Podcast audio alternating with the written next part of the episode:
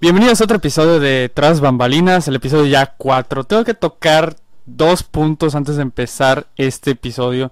El primero, si ven todo el relajo que puso el principio de la promoción y todo este pedo, es para que si eres talento local te promocionemos tus rolas, ya sabes, aquí es un espacio para promocionar, es un espacio para que haya más audiencia hacia el talento local. Entonces, ya tenemos todos los requisitos, ya sabes qué mandarnos al correo y nos notificas mediante Insta, ya tenemos las cuentas para que sepas dónde llevar tu info. Y el segundo punto es que ya estamos a 26 minutos de que se estrene la primera parte del segundo capítulo de este podcast llamado Tras Bambalinas que tuvimos con Iván Castillo, que vaya que fue un episodio muy largo, duró dos horas y fracción. Y, ¿cómo se llama? Se va a estrenar ya la primera parte y la segunda parte se estrena el siguiente miércoles. Esos son los dos puntitos que, que quería tocar antes de empezar el episodio de hoy. Que el episodio de hoy tenemos un invitado que por azares del destino lo conocí. Él fue uno, del, uno de los encargados de los cuales, gracias a él, llegué a presentar el memorable Noches de Serenata en El Perro Negro. Y yo no sabía que era talento, o sea, yo no sabía que, tenía banda ni, nada por el estilo. De eso vamos a platicar el día de hoy con Brian Cobian. Así es, hola, hola, ¿qué tal? ¿Qué onda? ¿Cómo estás? ¿Cómo están? Pues bien, acá acabamos de estrenar nuestra nuestra primera canción en Spotify, ya en la cuenta de cuatro quintos. Oye, sí, cuéntame eso, ¿por qué que se te perdió tu cuenta? Ah, sí, hubieron unos problemitas, porque es que ya teníamos canciones arriba, pero hubo unos problemas en la agrupación y decidimos empezar de nuevo. Desde cero ya tenemos la canción, pero no solo está en Instagram, está en todas las otras plataformas, está en Instagram, la pueden buscar. Ok, perfecto. Y... ¿Cuándo sale la de Besos Carmín? Que la verdad esa me encanta. ¿La de Besos Carmín? Sí. Pronto lo vamos a regrabar y ya te la vamos a subir así ya, pues. Es por lo de, Es por lo de Sosa, ¿no? Que se salió. Simón, Simón. Ah, con razón. Pero bueno, el día de hoy vamos a platicar con Brian sobre la historia de Cuatro Quintos. Vamos a conocer un poquito más allá de Cuatro Quintos. Este. Igual, pues podemos tocar ese tema un poquito más tarde, el de, el de Alex. Pero bueno, vamos a las preguntas generales. Tenemos como siempre nuestro protocolo de inicio y protocolo de final que son pues preguntas, ¿no? Tampoco el protocolo de saludar ya ni nada por el estilo, no, no, no. Así es. Pero bueno, vamos a empezar con las preguntas generales. ¿Quién es Brian Cobian como persona? El que está detrás del artista. Ufas, pues qué te digo, es un joven de 18 años. Ah, ¿tienes, mi edad? ¿Tienes mi edad? ¿Qué? ¿Tienes mi edad? Ya, yo, creí, que eras más grande. Eso dicen que parezco más grande, pero tengo 18.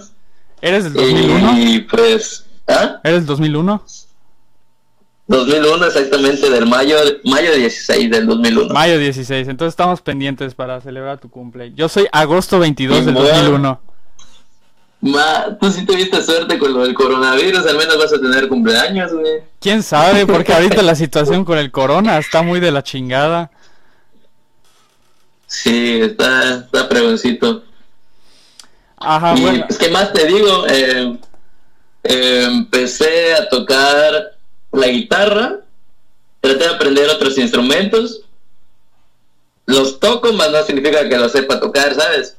Así que allá la llevamos y no sé qué más quieres que te cuente de mí. Soy pues- Tauro. pues vamos con la siguiente pregunta que es ¿cuándo despertó tu interés en la música? ¿Cuándo dijiste, bueno, quiero, quiero, o sea, esto se me hace atractivo? Va, pues, em, fue hace cuatro años que entré al, al Museo de la Trova aquí en Mejorada, en la ciudad de Mérida. Y pues empecé a, aprender a tocar la guitarra. De ahí pues salieron, pues salió el gusto, ¿no? Yo no sabía tocar y me apasionaba, siempre había cantado. Y pues así fue, o sea, fue un día de decir, bestia, quiero hacer esto. Estaba saliendo de un concierto que era el Sol Arcadia. Y al día siguiente o a la semana le dije a, a mis amigos, ¿qué onda? ¿Hacemos un grupo o qué?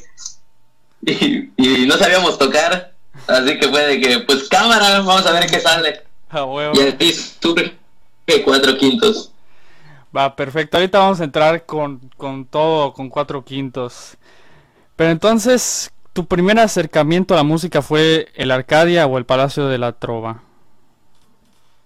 Ajá. ¿Cuál de, cuál de esos dos considerarías que fue así tu acercamiento así? Pues el Sol Arcadia fue mi primer concierto. Fue el mismo año. Y pues el aprender a tocar un instrumento igual es algo muy, muy genial. Que realmente encuentras todos los sentimientos, todo lo que tengas, lo puedes convertir en algo más bonito, ¿me entiendes? Y saber que a muchas personas puedes transmitirle una canción, una emoción que puedes ver, por ejemplo, que alguien llora o con una de tus canciones es bonito. Ah, Y claro. te, y te incita a decir, pues va para adelante, a pesar de todo lo que se te ponga enfrente, tú decir, pues yo quiero que esto forme parte de mi vida. Perfecto. ¿Qué artistas o canciones marcaron tu infancia? Mi infancia, pues primero las de Topollillo y las de Kiko. Ah. Esas son mis canciones de la infancia, todo lo que viene siendo cepillín y las... Todo eso estaba muy loco para mí. Mi, mi papá me compraba los discos. Era un disco blanco, me acuerdo. Y pues me, me mamaba escuchar esas canciones.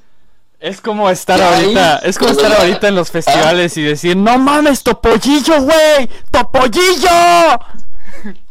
Simón. si, si me lo topara, obviamente gritaría y dijera, ese güey, eres mi ídolo. Es como, ¿te imaginas el slam con Topollillo? Verga. No, lo piso. No, o sea, que en un festival se arme el slam con una canción de Topollillo. Ujú. Estaría muy chido. Oye, estaría loquísimo. ¿Sabes con cuál? La que me encanta y podría decir que es de mis canciones favoritas. La ¿Cuál? del tren de, de chocolate. No sé cuál es, no sé, no me acuerdo la verdad. La- ahí viene el tren de chocolate. Bañado con, Creo que con pastel de cacahuate, algo así. Algo así. Ya tiene un rato que no la escucho. yo, yo tampoco, hace muchísimo que no escucho a, a Topollillo. Sí, Es, es como de- Pues esas son mis canciones de mi infancia. Es Ah, como, es como en el Vive Latino que empezaron a llover los memes de, de que fue 31 minutos al, al Vive Latino. Y que dice, Güey, 31 minutos el mejor programa que, que ha existido. la verdad es que sí, crecimos con esa madre. López Dóriga se la pela a Tulio Triviño casi casi. Claro que sí. La O verdad, sea, la verdad es que crecimos no con sé esas personas que madres. no conocen 31 minutos. O sea, y hay personas que son de nuestra edad que no lo conocen. O sea, la mayoría de mis amigos, por ejemplo, tengo un mejor amigo que se llama Beto. Y le pregunté, oye, ¿tú conoces 31 minutos? Me dicen, ni madre, ¿qué es esa madre? Y yo, ¿cómo no vas a saber qué es 31 minutos, güey? ¿Qué pedo? Sí es. Ajá, es como en el Vive Latino que que empezaron a llover los, los es- memes. De que... La sección de 31 minutos que para enfocarnos acá del top, top, top, top, top, top, donde salían las mejores canciones que ellos hacían. Porque igual está muy loco porque un dato curioso es de que 31 minutos es un mismo grupo el que hizo la mayoría de las canciones. Sí, que está el guitarrista, está el guitarrista de Chancho en Piedra que es Pedro y la Vaca. El de, el de- ¿Sabes qué canción me gusta de ellos? La de, la de mi mamá, Y me lo teje todo. Mmm, está dos, tres. ¿Cómo dos, tres, güey? O sea, está súper genial. Está, está, no es de mis favoritas, pero es, o sea, está buena, o sea, no es de mis favoritas, pero, pero sí está, sí está buena. O sea, a mí la que más me gusta es que me gustan, me gustan muchísimas, o sea, de la segunda temporada son mis favoritas, entre la segunda y la cuarta se dan un tiro. ¿Cuál sería? De la segunda me gusta mucho la de Nunca me saqué un 7 o algo por el estilo. Este, igual la de... Es que hay muchísimas que están muy, muy buenas. Entonces te decía que en el Vive Latino, cuando se anunció que 31 minutos iba a estar en el Vive Latino, empezaron a llover los memes. De que, no, que se arme el slam con mi muñeca me habló. Y sale el video. y sale el video de, vatos dándose el slam en ediciones anteriores del video latino. Con la de mi muñeca me habló de fondo y se ve súper chistoso. Entonces, a eso me refería de que de que estaría chido que se arme el slam. De topar a Topollillo. con, una canción de Topollillo. Yo hablaría con la de como mi papá, como mi papá. Sí. Está muy, muy bueno. Sería muy loco. Entonces. Sería una de las fantasías de todo joven. Así es. Entonces, Topollillo me dices. Y bueno, los artistas infantiles, más bien. Entonces, tu motor para practicar un instrumento, ¿quién fue? ¿Fue algún amigo o tenías algún ídolo por el que querías empezar a tocar? Pues eh, me dijeron, oye, me dijo mi abuela, ¿quieres aprender a tocar guitarra? Sí, tenía, tenía mis gustos musicales, pero no era como que decir, bestia, yo quiero tocar la guitarra como esta persona o yo quiero ser así. No, yo pues aprendí por gusto. Tampoco fui una persona que lo hizo empíricamente, pero pues me dieron la posibilidad de aprenderlo y pues normalmente pasa cuando aprendes a tocar un instrumento que es como las matemáticas, no a todos se les da. Yo intenté, eh, yo intenté practicar guitarra. La verdad, yo intenté practicar guitarra y se me hizo muy difícil. Por el hecho de que, ajá, yo toda la vida, o sea, yo toda la vida he estado así como que jugando a la banda y toda esta pendejada. Desde que era niño jugaba que tenía mi banda, tenía mis instrumentos y siempre estuve acostumbrado a tocar la guitarra como si fuera zurdo. O sea, con la con la mano derecha en los trastes y la mano izquierda en las cuerdas. Sí, sí. Entonces, al querer cambiar de manos, se me hizo muy difícil. O sea, se me complicó. Se me complicó. Nunca he intentado tocar una guitarra para zurdos. Eso yo creo que sería hasta más fácil para mí, porque ya estoy acostumbrado, ¿no? A hacer los movimientos de la mano derecha en los trastes y la izquierda en las cuerdas. Entonces, para mí sería más fácil. Pero continúa. Tal vez sí, tal vez sí. Continúa con tu historia.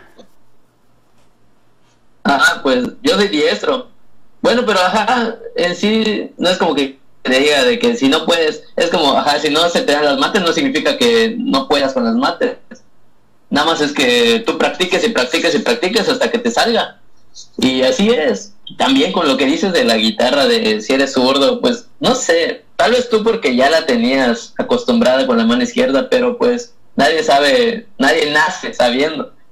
Así que, pues creo que cualquiera podría agarrar una guitarra como sea. Nada más es que le encuentres el gusto y si te gusta, si descubres que te gusta, es como que lo mejor que te puede pasar para abrirte a nuevas cosas.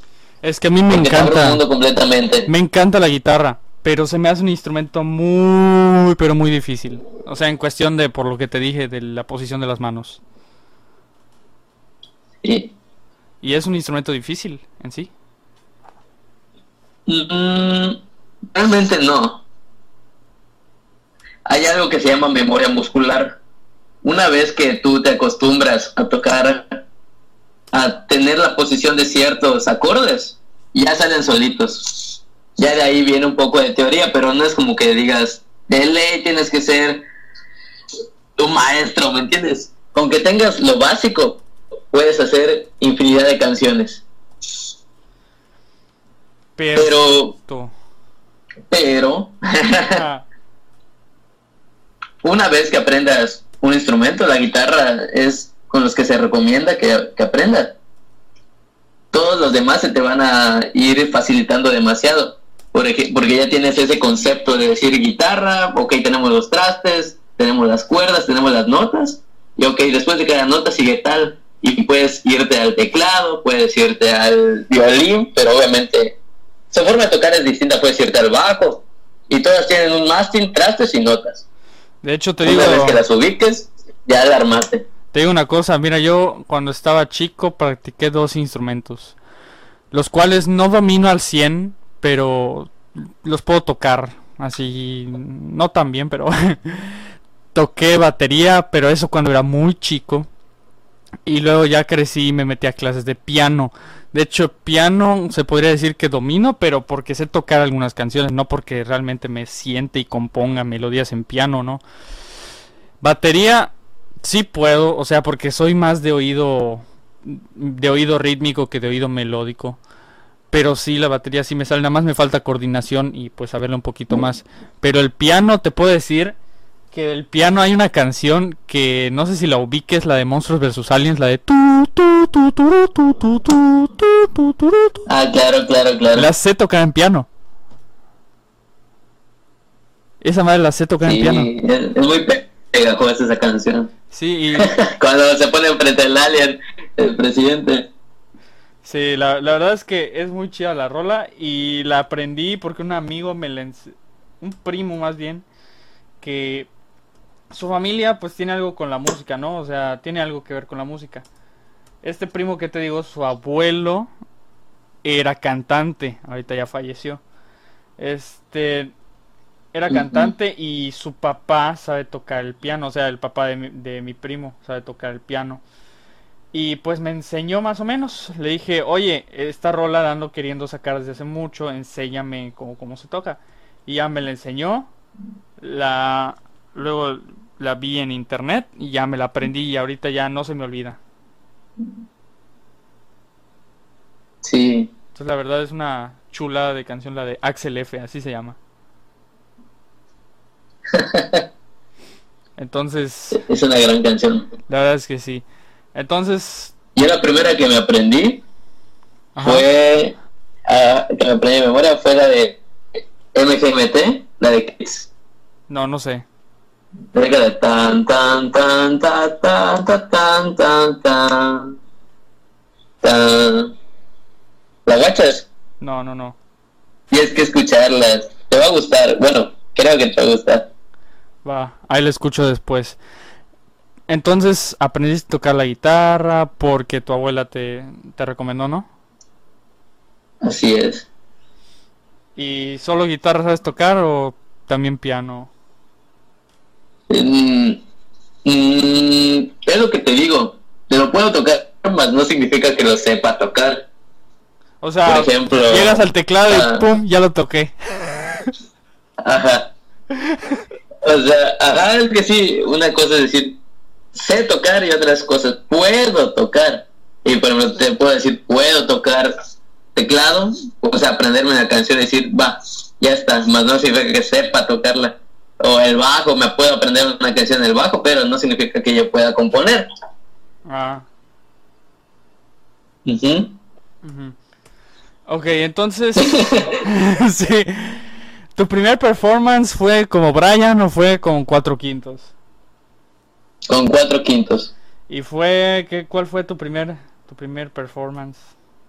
Ya en forma. Nuestro primer evento. Ajá. Ah, va, pues. Nuestro primer evento fue para un concurso. El segundo de la. El Nacional de Bandas de, de Plaza Tecnología. Ok. Hace tres años fue el último que se hizo. Nosotros nos metimos. Sacamos una canción así horrible. Horrible. Y luego pues se reutilizó para otra canción que se llama Diosa de la Luna. Y esa la, Pero van a de Fue fantástico. Porque fue la primera vez que nos pudimos subir a un escenario y es genial toda la adrenalina que sientes. Es una adrenalina distinta. Te, están- temblando todo, o sea, tus piernas están temblando. Tu voz empieza a tartamudear. Y es, es muy bonito La verdad ver es que que tienes allá la gente. sí, sí, sí. La verdad es que muchos me preguntan, "Oye, ¿por o sea, ¿y cómo le haces para el pánico escénico?" porque está cabrón. Hay personas, por ejemplo, cuando platiqué con Joseito en el primer episodio, me dijo que la primera presentación de la banda que tenía, en ese entonces todavía no se llamaban Hidróxido, este, me dijo que a la vocalista le dio pánico escénico y toda la banda se tuvo que bajar del escenario, o sea, ni tocaron nada. Y a, la, y a la morra le dio pánico escénico y se bajó. Es una cuestión que no, que no me da mí. O sea, yo me puedo parar en un escenario y ser libre, obviamente teniendo mi, mi rutina y mis tiempos establecidos. Pero, o sea, si me dices súbete al escenario improvisar, ahí sí me cago. Pero si me dices, tienes, tienes esto, tienes este tiempo, estructúralo como tú veas. Y ya preparo mi número. Y todo eso, pues me subo y no hay ningún pedo. Pero sí se siente bonito. Sí, es muy bonito. Sobre todo ese vínculo que creas con el público y contigo. Está, es mucha energía lo que se maneja en esos eventos. Sí. Eso es, es, fantástico. Sí, porque, ajá, en mi escuela había un evento, que ya lo platicé anteriormente, que se llama Liberarte. Y pues la mayoría de los años me presentaba. La única vez, las únicas veces que no me presenté fue toda mi secundaria. En toda mi secundaria no hice ningún número para eso. En prepa, pues ya empezaba con esto del rap y todo este pedo. Este, y pues canté tres rolas y al público le fascinó. O sea, al público le fascinó el número, le fascinó que las rolas, aparte de que pues no eran covers, eran canciones propias, producidas, hechas, compuestas, escritas por mí. Pues eso le gustó, le terminó gustando más al público que lo de siempre, que el covers y todo ese, todo ese pedo. Pero luego en segundo de prepa no preparé nada. Y dije, ¿para qué me voy a subir al escenario? Es el ridículo si no preparé ni madres. Y luego el, este año me iba a presentar con Mauricio Casanova. Me iba a presentar, iba a presentar la de atractivo principal e iba a presentar otra rola que recién estábamos acabando pero me dio, me dio alergia y no me pude presentar. Entonces como que... Entonces como que mi maestra, la que estaba viendo todo eso, se quedó como que no, ¿por qué? Si vas a hacer mucha falta por el hecho de que ya había jalado gente para el, para el, ¿cómo se llama? Para el evento. Igual tengo por ahí unos videos en los que en un, en el día de Navidad que se celebró en mi escuela, pues los diferentes talleres que hay en la escuela pues hicieron sus, sus actos, ¿no? Y yo fui el único que por voluntad propia le dijo a la maestra, podemos hacer un número y la maestra jaló, o sea, o sea, de que sí, sí, va, ¿qué vas a hacer? Y pues yo le planteé, pues voy a hacer esto, esto y esto. Y al final me presenté un poquito nervioso porque pues me acababan de batear y estaba enfrente la que me acababan de batear y estaba enfrente la que me gustaba, pero se tranquilizó todo al saber que pues no era nada más ella, sino que tenías un público que te estaba que te estaba apoyando y todo ese pedo, entonces me sentí un poquito más cómodo. Pero el público, o sea, cuando canté, porque canté tres rolas, canté la de Ámame, canté la de Atractivo y canté una que se llama Pegadita. Este, el público tenía una respuesta impresionante, o sea, de verdad que llegó una parte en la que la de Ámame, que fue la primera rola que canté, me, me pasé por el público y les dije, a ver, griten de este lado, del lado izquierdo, ¡eh! del medio casi no gritaron los del medio. Y luego del lado derecho, ¡eh! así todavía más fuerte. Entonces se sintió como que, güey, o sea, estás logrando algo que no creíste lograr. Sí, puedes controlar a la gente. Eso es muy bonito. controlar a la gente. Sobre todo, por ejemplo, hubo un evento en nosotros, ahí en Capilla de los Muertos, que en una canción medio entona y que nos gusta mucho, decidimos sacar el flash, ¿me entiendes? Ah. Sacamos el flash y como todo estaba lleno de humo, pues vemos que la gente empieza a sacar sus flashes y, y fue lo más chingón que he visto. O sea, imaginar que eran, ¿qué? 85 personas aprox, 90 y 90 lucecitas, güey, por tal perro. No, güey, o sea, fue cabroncísimo, estuvo muy, muy genial. De hecho, igual para, para mi fiesta de cumpleaños, invité pues a mis cuates, así a mis cercanos. En ese entonces todavía ni, ni te conocía ni me pasaba por la cabeza hacer algo en perro negro, de verdad. Este, ni lo presenté la de atractivo. O sea, porque hice un mini, un mini show para todos mis amigos. Y presenté la de atractivo. Entonces cuando, cuando pasó el coro, que se lo canta Mauricio Casanova, todos empezaron a prender sus luces y nada más, ajá, lo que tú dices, de que todos empiezan a mover sus lucecitas de sus celulares, la verdad se dio, se dio muy chido. Sí, es muy, muy genial. La vibra que se crea con las personas, pues eso, eso es muy... Es de otro mundo, la neta. La verdad es que es un sentimiento indescriptible, sobre todo porque igual hablaba con Iván en el capítulo anterior. No sé, no sé si está en la parte 1 o en la parte 2. Creo que está en la parte 1. No, la verdad no sé en qué parte está, pero hablaba con Iván, hablaba con Iván de que se, luego de terminar su presentación con hidróxido, porque estuvieron guacalamole e hidróxido, se acercó un vato y le dijo a Iván, oye, que me gusta cómo, cómo cantas, cómo te desenvuelves en el escenario, así como que no mames, o sea, lo haces increíble y todo eso. ¿Te ha pasado eso a ti? O sea, a mí la verdad no me ha pasado. Sí, nos ha pasado de que nos estamos bajando y nos han preguntado de que cómo nos pueden buscar, si tenemos canciones en Spotify, que eh, donde nos presentamos, ajá, cuentas donde nos puedan, todo lo que esté relacionado para que nos puedan ir a ver, ¿me entiendes? Ya es el punto donde dices de los amigos que siempre te apoyan y les gusta tu música, a las personas que en tu vida has visto, pero empiezas a frecuentar gracias a esto. Sí. nos ha pasado, nos pasó en Ismaquil, nos pasó en el perro muchas veces. De eso vamos a hablar después de lo de Ismaquil. Ajá. Sí, de hecho, cuando terminó el evento de noches, este, me bajé del escenario y todos mis amigos se acercaron. O sea, había una fila enorme para decirme, güey, felicidades por lo que acabas de hacer. O sea, sí lo sentí bonito porque pues son mis amigos, han estado en, la mayoría han estado en mi carrera desde que empecé, hay algunos que pues entraron y a verme y pues les gustó, pero pues igual los conocía. O sea, sí que digas que un desconocido se me acerque y me diga, oye, esto pasó en el evento del Rock Bowling, que lo conté igual con, con Iván, que me descubrió Joseito y Denian de Hidróxido. Y yo no sabía que ellos me conocían. Ahí sí te puedo decir que entré pues en shock de la manera positiva. O sea, como que, wow, o sea, me conocen. O sea, yo no creí que, me conocieran. O sea, yo creí que era un desconocido ahí, pero no. Entonces, lo que pasó en Perro Negro, o sea, sí fue bonito. Y agradezco todas esas muestras de cariño que se me dieron. Pero nada es comparado a que llegue un desconocido, alguien que ni siquiera habías visto en tu puta vida, y te diga, no mames, güey, está chido lo que haces, este, proponme tus redes para que, para que te siga y todo eso. Sí. Es algo indescriptible, o sea, pero a mí no me ha pasado, o sea, yo no... No, y no es como que estés tan lejos de lograrlo. Realmente, con que tienes esa conexión con las personas y si tú puedes decir o hacer que ellos digan, me gustó una canción que les guste ya, ya van a estar ahí siempre.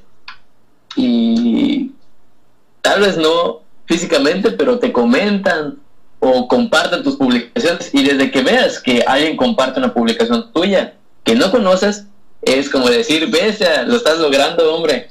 No tienen que estar junto a ti para que te lo digan. Igual, o sea, me ha pasado eso que me dices mediante las redes, pero con la cuenta de 22 Records. Cuando hice, lo, cuando hice lo de las listas de reproducción en, en Spotify, este fue que ajá todos me empezaron a comentar y empezaron a seguir la cuenta entonces yo me quedé como que a la bestia este empezaron a seguir la cuenta empezaron a comentar me empezaron a llegar DMs luego este me empezaron a llegar ajá con DMs con gracias bro por por el apoyo y todo ese pedo yo les dije pues me presento soy Alu Sansba este y no sé qué y ya pues de repente me empezaron a seguir en mi cuenta de, solista entonces sí se siente bonito sí se siente bonito o sea y he contactado con gente que nunca pensé contactar. Entonces, la verdad es que está chido ese pedo. Sí, sí. Ok. Eh, ajá. ¿Ibas a decir algo? No, pero pues tal vez se presente la oportunidad de decirlo luego.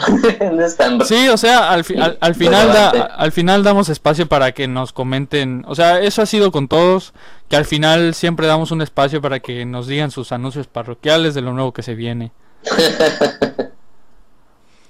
Ok, tus influencias o las influencias de los miembros de Cuatro Quintos en la música. O sea, ¿qué artistas, en qué artistas se han basado para hacer sus rolas o qué artistas les gusta como para adoptar un estilo? Es un revoltijo completamente sobre nuestros gustos musicales. Primero está Javier, ¿no? Nuestro tecladista, el teclacebrias, un saludo. Un saludo. Bien le encanta lo que viene siendo esa onda emo, post-hardcore 2006, ya te la sabes. Bien deprimido el güey. O sea, y sus canciones son de que, pato, pues, ¿qué te digo, no? Así casi casi córtate las venas. Nuestro bajista, el, el, el Hugo, el Hugo Yeah. Ese güey es metalero de corazón. Con su greencore y lo que quieras ese güey, pues, está Juanito Q con sus cumbias y ese güey es, es, un amor de persona el Juanito. Es de los últimos integrantes en, en acoplarse al, grupo actual.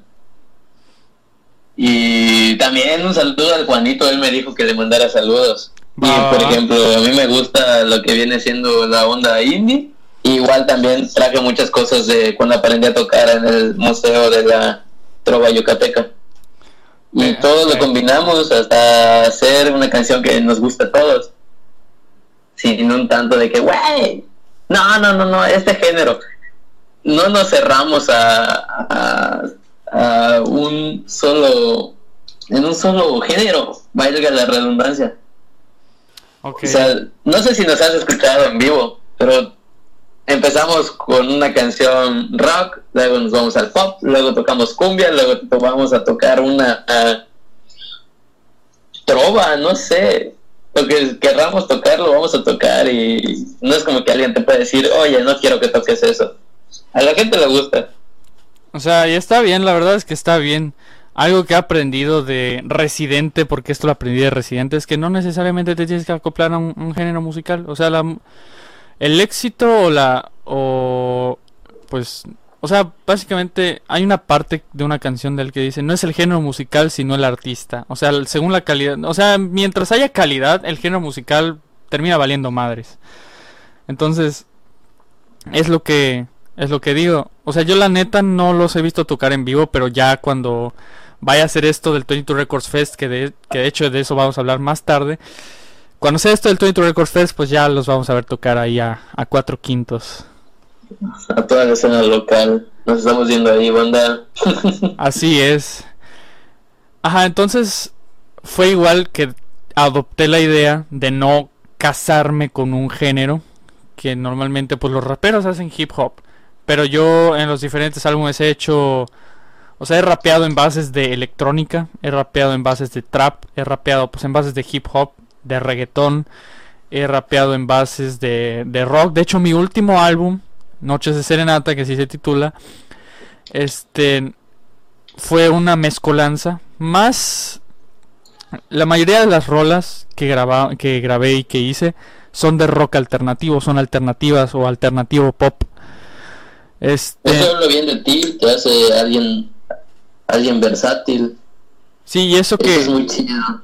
Y eso que yo soy una persona que la verdad escucha de todo. O sea, no...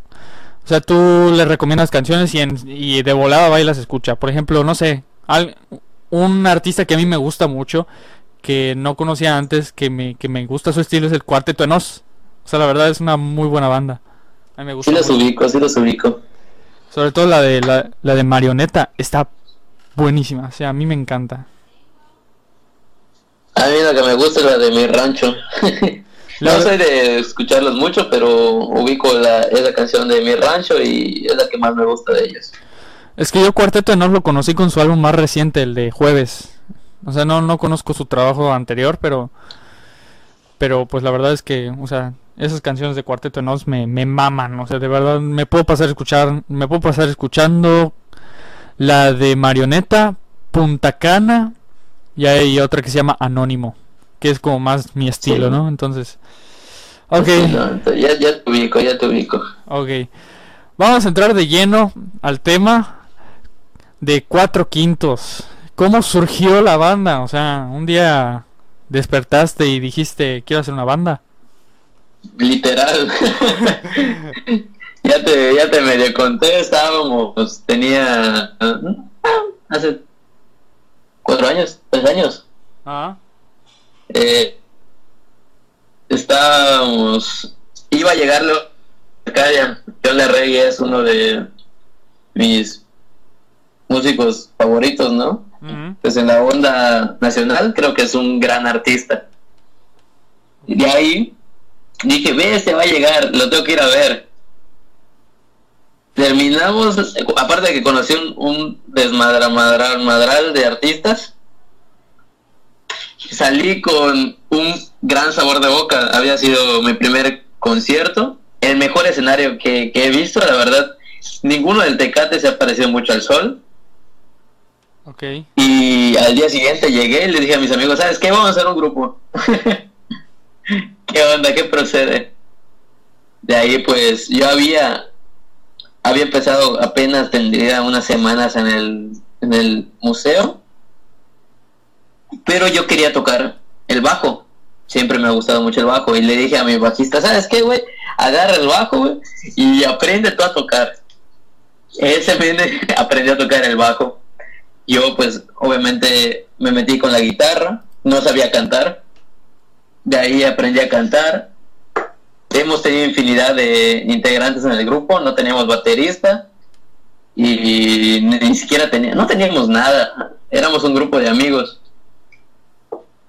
De ahí pues sale lo que viene siendo cuatro quintos. Entonces ahí nace la, la icónica banda, la icónica cuatro quintos. No sé si tan icónica, pero de ahí nace. Ok, ¿quién le puso el nombre? ¿Quién, ¿Quién fue el de la idea de ponerle cuatro quintos?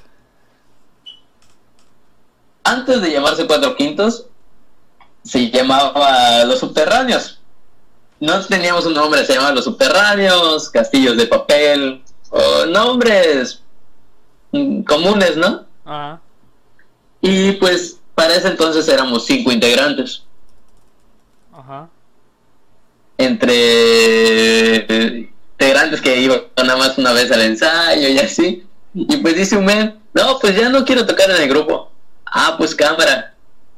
Pues, ok, ¿cuántos somos? Ahorita somos cuatro, ¿no? Y les dije, vamos a llamarnos cuatro quintos. Y fue como que nadie dijo que no, pero como que nadie quería llamarse cuatro quintos, ¿sabes? no mames. y pues se hace la página se hace todo, se hacen las redes sociales. En nuestro primer evento nos llamamos como Cuatro Quintos y de ahí todos nos conocen como los Quintos. o los ocho decimos seisavos, o como nos quieran decir. la, la fracción. La fracción, así es. O el número Muchos le han dado el, el, el, sentido que quieren, por ejemplo, quinto se le dice a la persona virgen, ¿no? Y como estábamos chiquitos, pues eh, literal éramos los cuatro quintos. qué chido, qué chido. Ok, ¿cuál ha sido el momento como cuatro quintos más gratificante y más humillante de su historia? el más gratificante, al menos para mí, cuando llegas a no no es un evento en especial sino tú tienes en cuenta que vas a van a llegar 30 personas a tu evento 35 y ves que llegan 100 personas a verte a ti y y es muy gratificante muy llenador. Luego te bajas luego te pasa de todo me entiendes sí o eventos chiquititos, ajá, que decimos, ah, vamos a apoyar a un amigo. Un saludo a Gibran Manzano. Saludos, saludos. Y ese compa, dice, no, pues quiero, voy a hacer un, un evento tal, de un bazar, pues vamos, ¿no? Como sea, llegamos, ay, ¿qué hace falta? Cámara. Llevamos toda la batería, los instrumentos, nos amplificamos, pues va. Nos prestamos todos los instrumentos, ellos igual nos prestan. Es de amistad, ¿me entiendes? Sí. Y, y aunque sea poquita gente, se crea un ambiente muy, muy genial. Y toda- todos la pasamos súper. Si, si no te diviertes, ¿cuál es el chiste? Ah, bueno. Pero ¿qué pasa si no te diviertes? Es lo, lo malo, todo, todo lo contrario. Es como lo que le pasó a Eh. Maroon 5 en el festival de Viña. Que, o sea, tocaron así con cara de mierda y salieron del escenario mentando madres. Entonces, como que todos los criticaron y esta madre.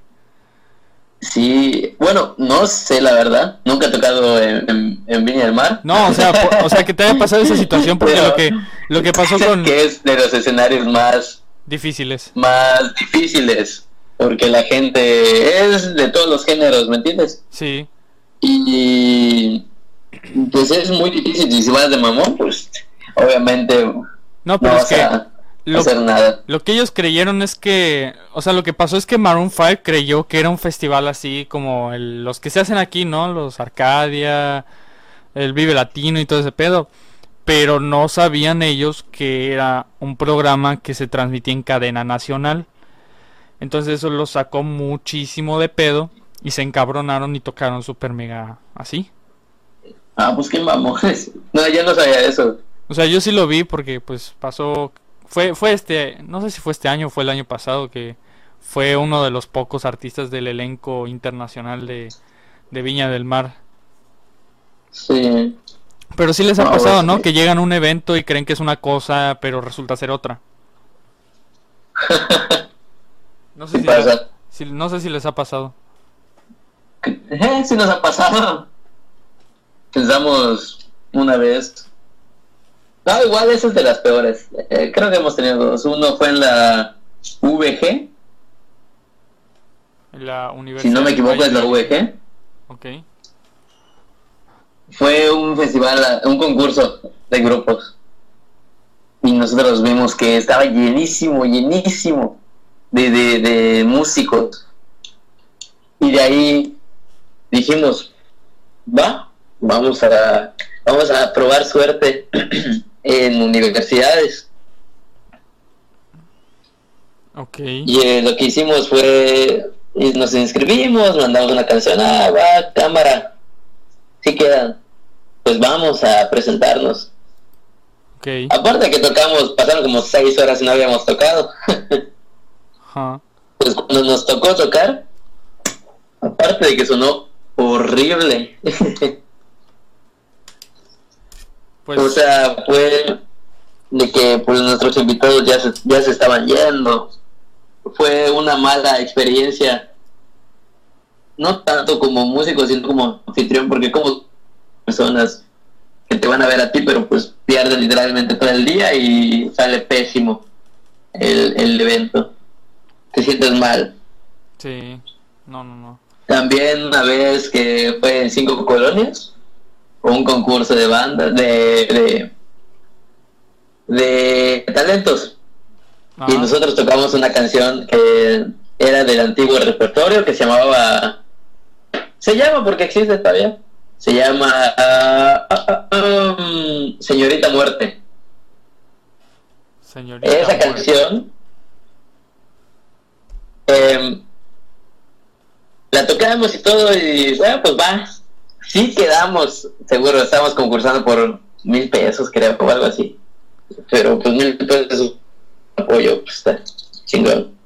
Ah, huevo. Em, pues va y dice tenemos un amigo que según quería ser nuestro manager. Y dice les conseguí otro que vuelvan a subir. Y nosotros así como que ah gracias. Pero y ahora qué tocamos Bestia. Pues qué sale la planta no ojalá hubiera salido vamos con un ritmo súper acelera- aceleradísimo llegamos a la parte del solo das el platillazo tú y y todos se callan. No mames. Y es como que, ¿qué, qué, qué, qué pasó? No, Se hizo sigue tocando. Nuestro baterista tenía conjuntivitis.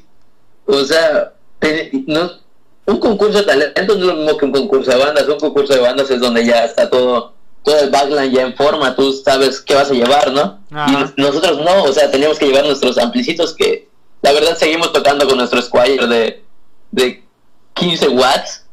Teníamos unos hasta más chicos, ¿sabes?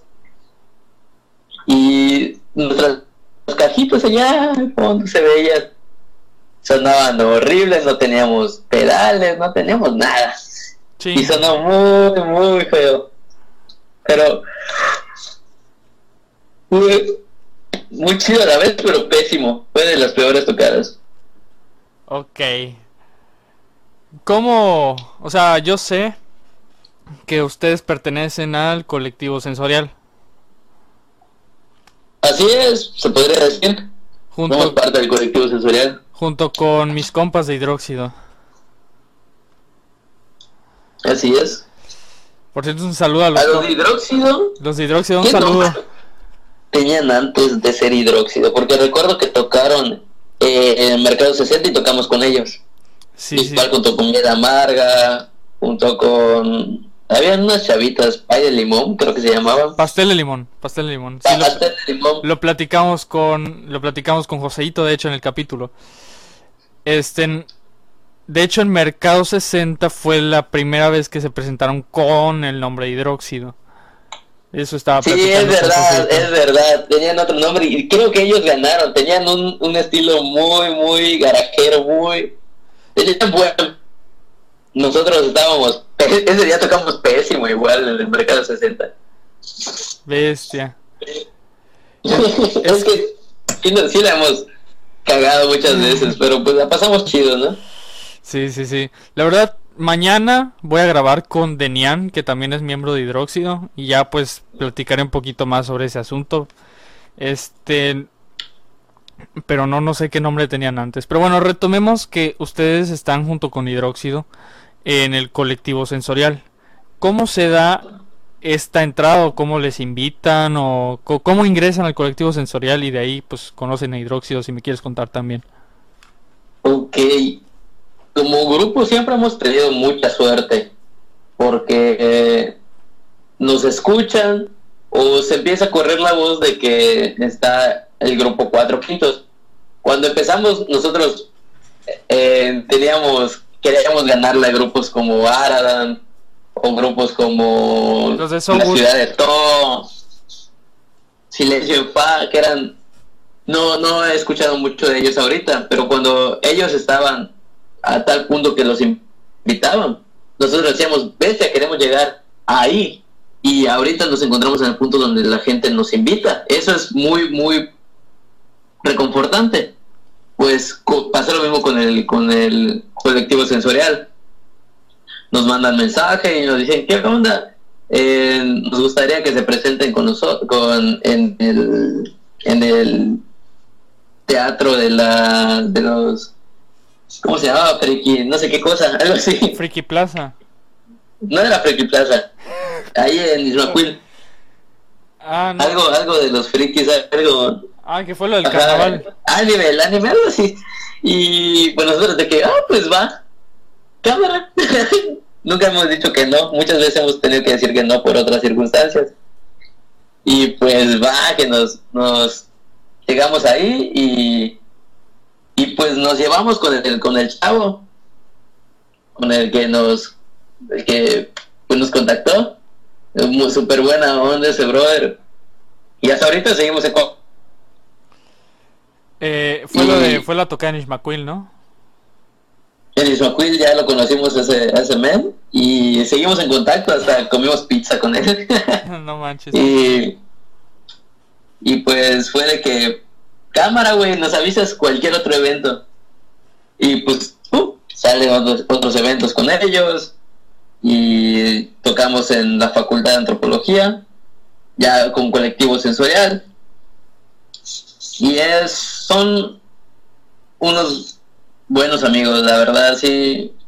buscan, buscan el apoyo a los grupos locales y eso siempre se apoya, así como tú. Siempre estos espacios se agradecen. Pues un saludo a, los, a la gente de Colectivo Sensorial. Si quieres enviar un saludo a, a los chicos de Colectivo Sensorial. Sí. Te mando un saludo a todos. Igual, gracias por las donas. Nos invitaron las donas. Ese fue un detallazo. Pues qué chido. Igual se, preocupan. Algo que tienen ellos que no, he, que no he visto que tengan otros colectivos de acá de Mérida, porque hemos estado en más colectivos. Ajá. De que ellos te dan, se puede decir, tu espacio como artista. Algo, o sea, al decir ese espacio es como que te dan algo, un plus de no solo ir a tocar o decir, oigan, conseguí evento. O sea, ellos te dan, aparte de que vas con ellos, nos llegas y dicen, ah, acá hay agua aquí atrás.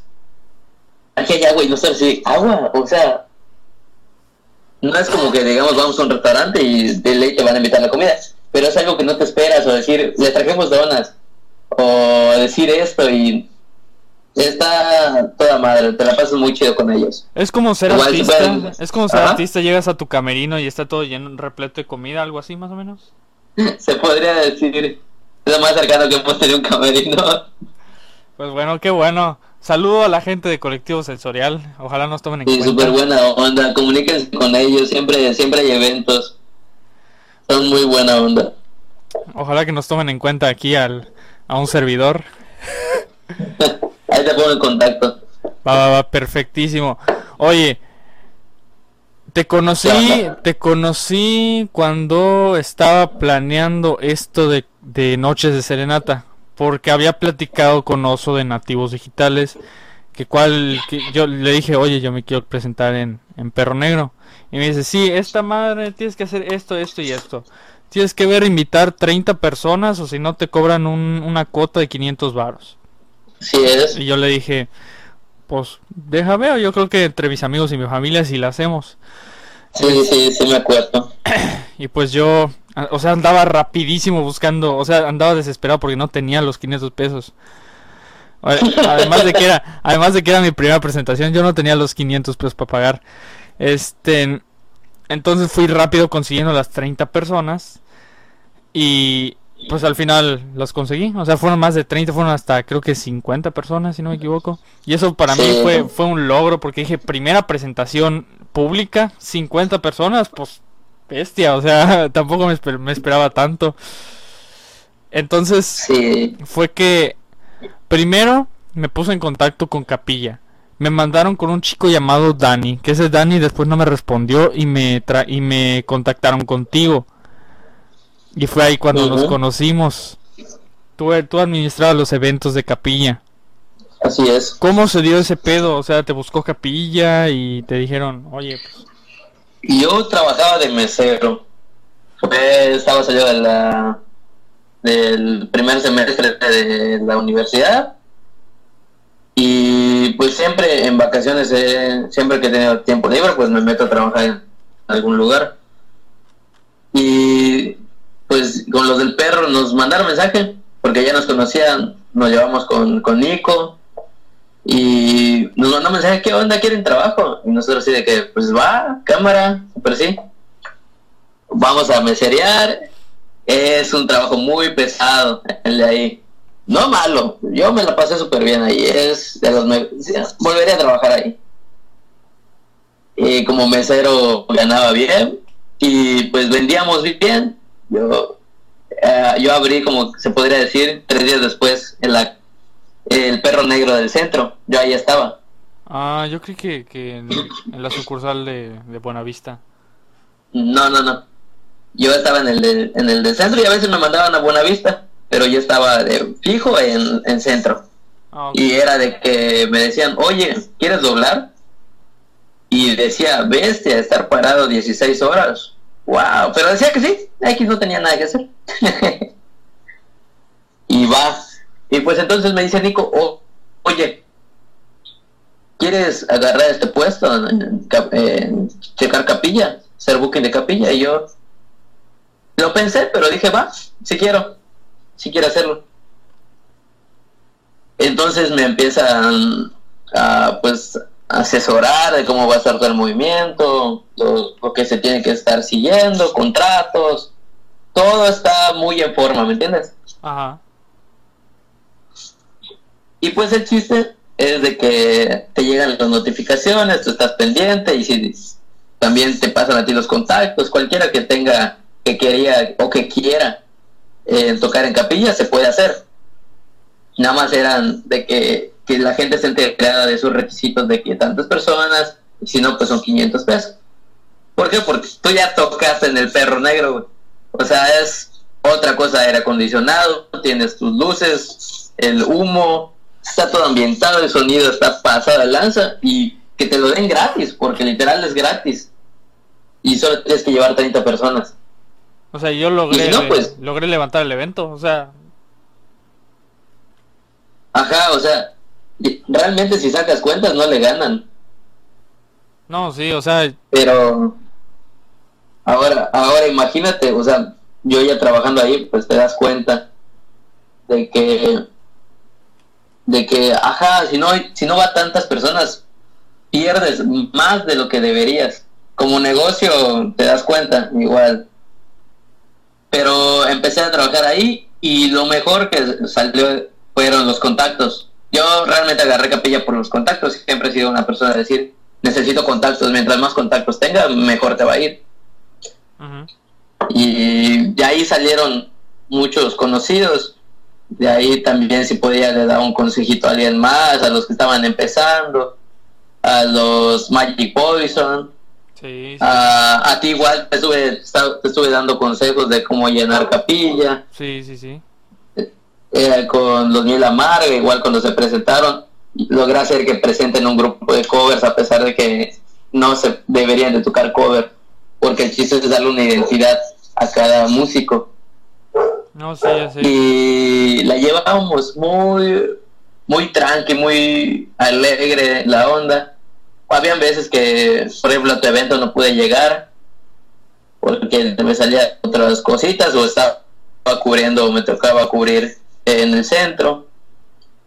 Pero siempre estaba pendiente de los músicos y así es como llegué a hacer booking de capilla.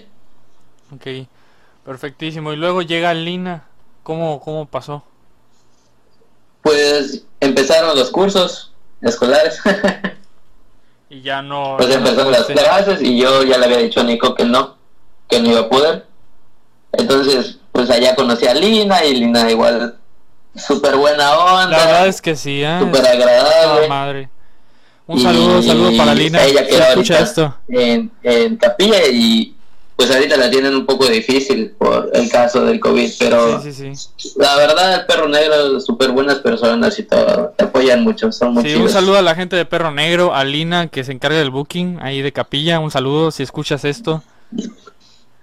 Brian un saludo a Lina, un saludo a Drizzle, un saludo a, a, Dani, un saludo a todos. A toda no sé si siga ya mi, mi compa Mario, igual al compa Mario. A toda la banda. del perro. Igual a Nico, igual. Un saludo que me atendió súper bien Nico el, día del check, del soundcheck y del... ¿Cómo se llama? Del... Ay, esta madre. Del evento. O sea, se portó toda madre porque en el, en el... Llegué al check y... Pues ajá, me paro en el escenario, hago dos, tres, dos rolitas y me dice, me dice Nico, oye, no mames, está chido, está chido lo que haces. ¿Me puedes dar tu nombre para que te busque? O sea, al grado de que llegué a impresionar a, Nico con lo que hago, pues me quedé como que a la vez. Sí, sí, sí. Nosotros tuvimos acá, siempre muchas personas han catalogado el perro negro como un lugar malo, ¿no? Agresivo con los músicos. Y pero es cuando conocimos cómo es Nico y toda la cosa, pues como que te pone a prueba, ¿me entiendes? Ajá. Nosotros llegamos y super paso de lanza. No, de que casi quemamos una bocina, también nosotros estamos pasados. no sabíamos qué onda, ni con nuestra vida. Y el chiste es cuando terminó nuestro evento por fin, se baja, nos, nos dice súper buena onda. Nos llevamos mucho con, con los del perro. Eh, están pasados lanza y prueben, neta, prueben su pizza, la, la FGT. Pasadísima de lanza, riquísima. Y siempre con costra, piden su pizza con costra, es más delicioso. Ok, perfecto. Aunque pues, fíjate que cuando estaba a punto de llegar al evento, me llegó un mensaje de una persona que no conocía y me dice, wey, no toques en perro negro. Y yo, ah, cabrón, ¿por qué? Porque pasó esto. Y me mandan unas capturas de pantalla del, de según un, pedo en el que Nico se había metido, que, pues no, no quiero contar así detalles del pedo, pero sí me dijeron, ya hay bandas que cancelaron justamente por este motivo. ¿Tú, tú estuviste en ese entonces cuando, cuando sucedió el escándalo? Yo estuve en ese, en ese, pues realmente lo viví. yo, yo estaba de booking y sí fue un problema tratar de que los grupos cumplan con, porque eran contratos, todos esos contratos ya se, y cada contrato pues vale, Ajá. ¿no? Sí. Y pues tú, como empleado también tienes que ver que tu, el negocio salga chido. Ajá. Pero surge este problema, ¿no? En Perro Negro. A lo cual, pues yo estaba ahí conociendo a Nico. O sea,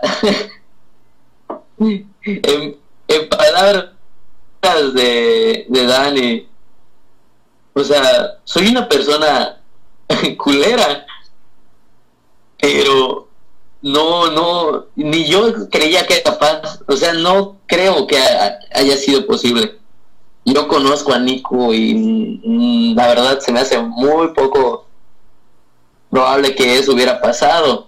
Después, igual a nosotros nos invitaron, no sabían que yo estaba de booking.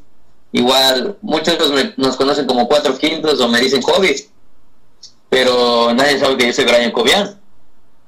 Ajá. Y entonces, pues me mandan mensaje a la página diciéndonos esto, esto y esto, y se está haciendo tal movimiento. Igual hubo un bazar de. Son, son chicas, o sea. Y, y te juro que nunca, nunca había visto que es. que, que se moviera tanto este problema y por lo de Me Too, pero la verdad yo no creo que haya sido verdad. Yo la verdad no puedo juzgar porque la verdad es que conozco a Nico de una o dos noches. O sea, las veces que, conviví con él la verdad sí es buena onda, pero tampoco te puedo decir estuvo en el pedo y pasó esto. O sea, no, no puedo emitir un juicio totalmente sobre lo que pasó con, con Nico. Pero bueno, vamos a pasar a otro tema un poquito más interesante. ¿Cómo surge ya la idea de sacar canciones propias ya partiendo con, con Besos Carmín? Pues sale mucho antes de Besos Carmín. Besos Carmín fue una de nuestras últimas canciones que hicimos, no que grabamos.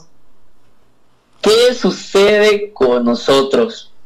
No hay tanto así un líder del grupo, ¿no? Siempre hemos tenido, pues, de que todos podemos opinar, no hay por qué, por qué mover una dictadura o algo así. Ah. Pero yo tenía algo muy en cuenta, de que en todas, en todas las escuelas hay una banda de cover. En todos los lugares siempre, en todas las bodas siempre va a haber una banda de covers.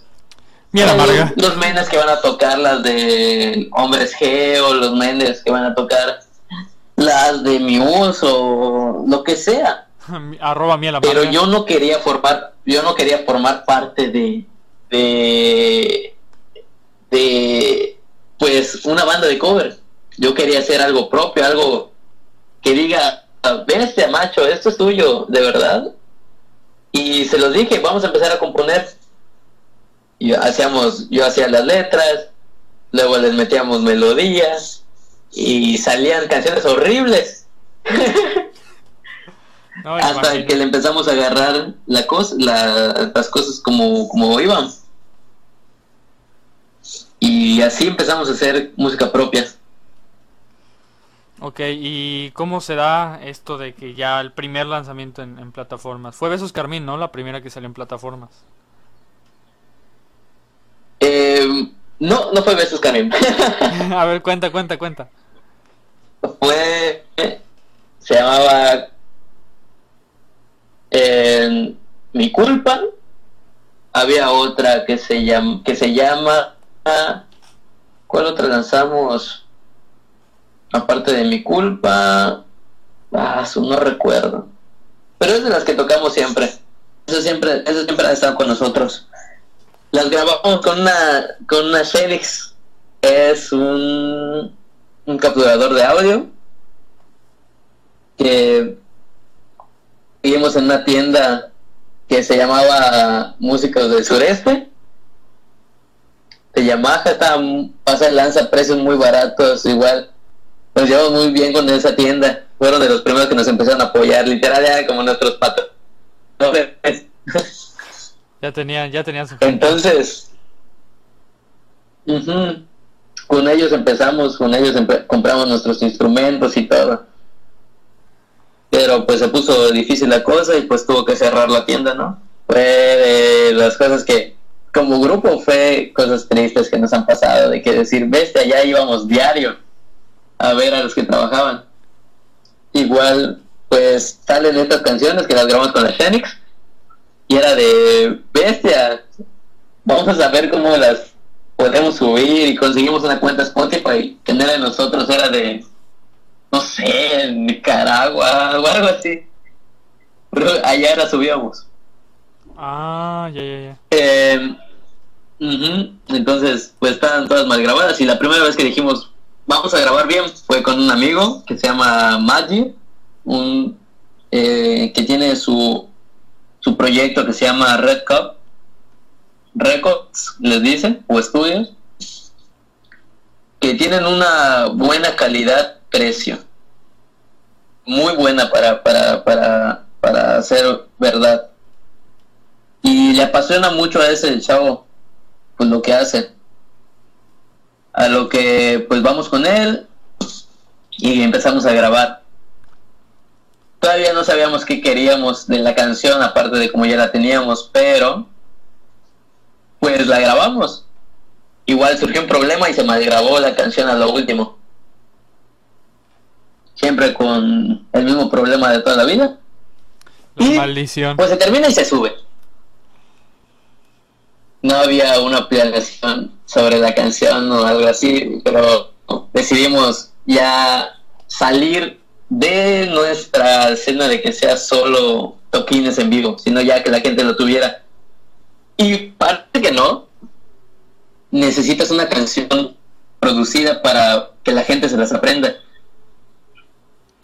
Esas canciones que grabamos caseramente, muy caseras, muy malas,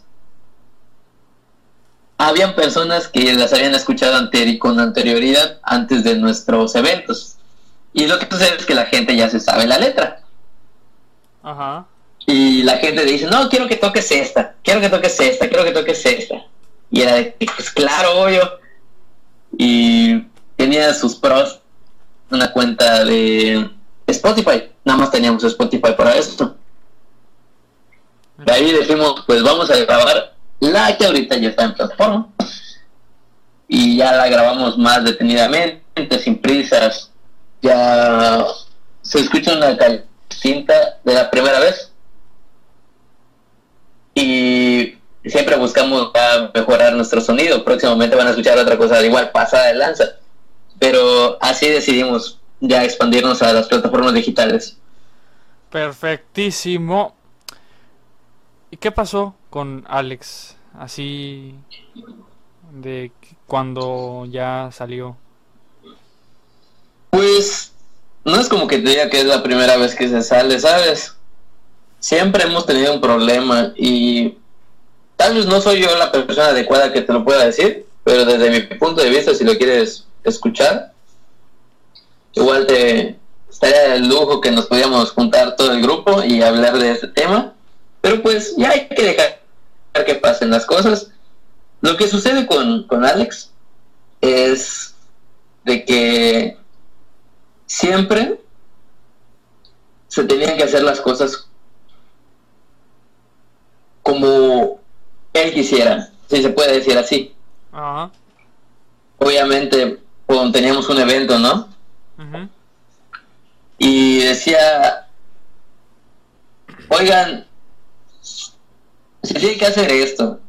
Y nosotros de que, oye, brother, pero ¿por, ¿por qué? O sea, ya tenemos todo en forma. ¿Por qué? No, ya si quieres luego hacer lo que tú quieras, pero ahorita no se puede. Ah, pues no va a ser así, pues me salgo, dice. Ah, no mames. Y así de huevos. Me salgo. Pues cámara. No, güey, ¿cómo te vas a salir? Necesitamos de ti. Gente entiende que falta media hora para que toquemos. Y eso fue igual una de las razones por las cuales hemos tenido eventos malos. Porque ha hecho falta o estamos de mal humor. Siempre hubo ese roce. En especial conmigo. De ver quién lideraba el grupo, si se puede decir así. Ajá. Ahorita trato de no meterme mucho en decir, vamos a hacer esto, vamos a hacer lo otro. Siento que me, me estoy distanciando de eso. Porque antes sí era de que vamos a hacer esto, o sea, impulsándonos. Ok. Bueno, el, el chiste es que podían pasar en un mes que se salía tres veces. Podía, y, y yo personalmente ya no aguantaba esto. Era de que, brother, si te vas a ir, pues de una vez ya. Jala. O sea, como que de... yo, yo, mu- no muchas te palabras, en el grupo. huevos. pero pues mis amigos era de que, brother, vamos a hablar con él, vamos a hacer esto, se puede. Pues cámara, ¿no? Ajá. Que venga. ¿Y qué? Em, obviamente no voy a estar allá con mi carota, así me, me cagaba, pero pues X, no voy a estar de amargado. No acostumbro ser una persona amargada. A lo cual, pues va, pues hacemos nuestros eventos, como sea, ok, ah, pues va a cámara, salió bien. Felices todos, ¿no? Ok. Ok, pero ¿qué pasa una semana después? Volvemos a lo mismo. No mames. ¿Qué pasó con yo ya de plano les había dicho a ellos? Ya no quiero que regrese de nuevo. Y así la íbamos manteniendo sin, sin guitarra, no, no buscábamos a alguien que lo supla. Ok. Y nos mandó mensaje. Ching. No, perdón, la neta. La cagué. Y yo, y me dicen, y me dicen, ajá, güey, vamos a meterlo. Se necesita. Chinga, hagan lo que quieran. y el chiste es que lo volvemos a meter. Ajá. Bueno, el último problema fue de que había un concurso. No, se estaba checando tu evento. Ah, el de noches. Sí. No, no, no, no, no, no, no, no. Con 22. Ah, 22 Records. Ok, ok. Ajá, de capillas. Y ves que yo te estaba diciendo que los horarios adecuados que podríamos llevar sería de media hora, Ajá. con 5 y 5, o sea, 20 por grupo. Ok, sí. ¿Por qué? Porque pues del que hemos llevado como grupo y hemos estado en festivales que han sido mucha gente y la gente se aburre porque tocas 40 minutos y faltan 8 no van a estar las personas 7 horas esperando que tú toques es muy pesado para ellos a veces hay que ponerse en el lugar de las personas y yo le dije a él oye les estoy diciendo que lo hagan en media hora y que la cosa. Y me dice, yo no voy a ir por media hora, me dice. Y le digo, ¿pero por qué? No, güey, yo no voy a estar tocando por media hora, si quieren hacer algo, pues... Se, se ponía muy impulsivo, es una persona muy impulsiva. Ah, ok. Y igual, o sea, pues ya que- sabíamos el truco, ¿no? De decirle, está bien, está bien, está bien, para que se le pase. No, pues, A lo cual, al cual el problema viene ok. cuando sale él que dice, oigan, hay un concurso de, de talentos, no era de bandas, de talentos. Y solo podemos estar tres minutos arriba. Y yo así de, güey, ¿no quisiste tocar media hora? Y ahora quieres ir por tres minutos. Y todos de plano, estás mal, tenemos que llevar el equipo, tenemos que llevar la batería. Para tocar tres minutos no sale. No es factible para nosotros. No da ni para Ah, una pues, no. rola. Ajá, no es factible para nosotros. Ah, pues si no lo van a hacer y que empezó a hablar. A lo cual tratamos de dar una solución. Pues va, ¿cuál es nuestra canción más corta? Se la dijimos, pero él quería tocar la suya. Porque ese güey tiene sus canciones, tiene vamos, como dos canciones, tres canciones. Y era de que, no, güey, yo quiero tocar la mía.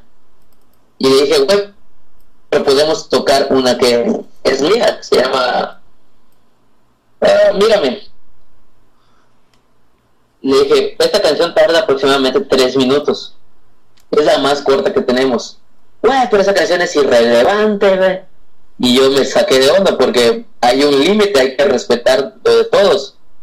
Ah, ok. Y, y como pelea de niños chicos, la neta, ah, pues tú cantas de la chingada, le dije. Porque en esas canciones él cantaba.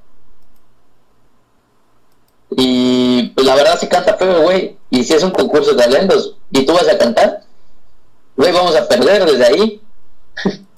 Puta. Bueno, el chiste es que se salió.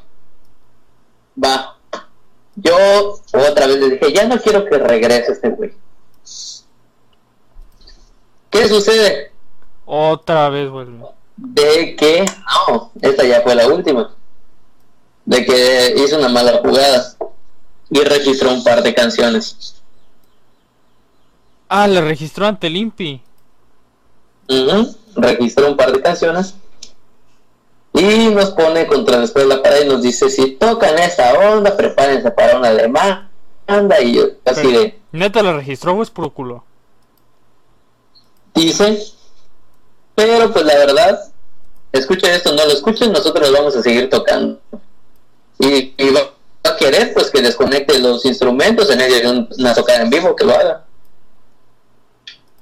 No puede hacer nada. Chinga. Qué mal pedo. Y pues, así es, mal pedo. Qué mal pero- pedo, güey. De ahí se dan cuenta de que sí se pasó de lanza, güey. Ya fueron muchos problemas los que ya tuvimos con él, desde los instrumentos y que dame mis cosas. Y siempre ha sido este problema, pero no a tal nivel. O sea, Y ya se dieron cuenta con qué persona estábamos tratando. no, no, no, no, no. Para registrar canciones de ustedes. No, o sea. Si te digo, ni Iván ni yo que hemos peleado muchas veces. He pensado registrar tantas canciones. O sea, tampoco he pensado hacer. Por ejemplo. ah, No, o sea, registrar las canciones no es algo malo. Siempre y cuando dé su lugar a las personas que invirtieron tiempo en esa canción. O sea, como que no valorabas ¿Sabes qué, qué regis- ¿Sabes qué registró? ¿Qué? tres canciones. Dice, son mías. Pero no tiene en cuenta que está el ritmo del bajo, está todas las variaciones que se hicieron durante la canción cuando se cantaban, que yo decía, güey, acá hay que cambiar esta nota, acá hay que cambiar esto. El trabajo de la batería o el trabajo del teclado. El trabajo de meter partes de nuestra primera canción, mi primera canción, yo la metí en medio de una de sus canciones. ¿Y que la registre, güey? Y decir que son mías. Eso no se vale, güey. Hay trabajo de por medio, güey. No, sí, o Y sea. si se va a registrar algo, y si se va a registrar algo, Que les avise. que sea como no. O sea, no que nos avise, sino que dé el lugar. No, tal vez no ponga nuestros nombres, pero sí que es parte de cuatro quintos. O que es parte de, de lo que nos quiera poner, que nos dé lo que nosotros, El crédito. Trabajamos. El crédito. ajá, nos dé nuestro crédito. El chiste es que el pedo no para ahí. O sea, pero neta es. Neta la registró o es. O nada más les está. Eh, Pues nos enteramos, nos enteramos cuando nosotros le dijimos de que nos dé la cuenta de Spotify. Ahí está, la, can- ahí estaba Besos Carmín. Ah, o sea, estaba- ese fue el pedo de que perdieron la cuenta. Ah, no. Así. No, esa no me la sabía. Ahí perdimos toda la cosa. Bueno, el chiste es que se pierde esta cuenta porque de plano no la quiso dar y le pedimos de favor que borre las canciones. Ya que si se van a resubir en nuestra cuenta, pues hay logaritmos allá que si una canción se parece a tal, pues ahí man- manda copyright. Pero van a volver a y no grabar. íbamos a poder subirlas. Y dice, está bueno, ahí las borro, pero no pueden utilizar estas canciones ya.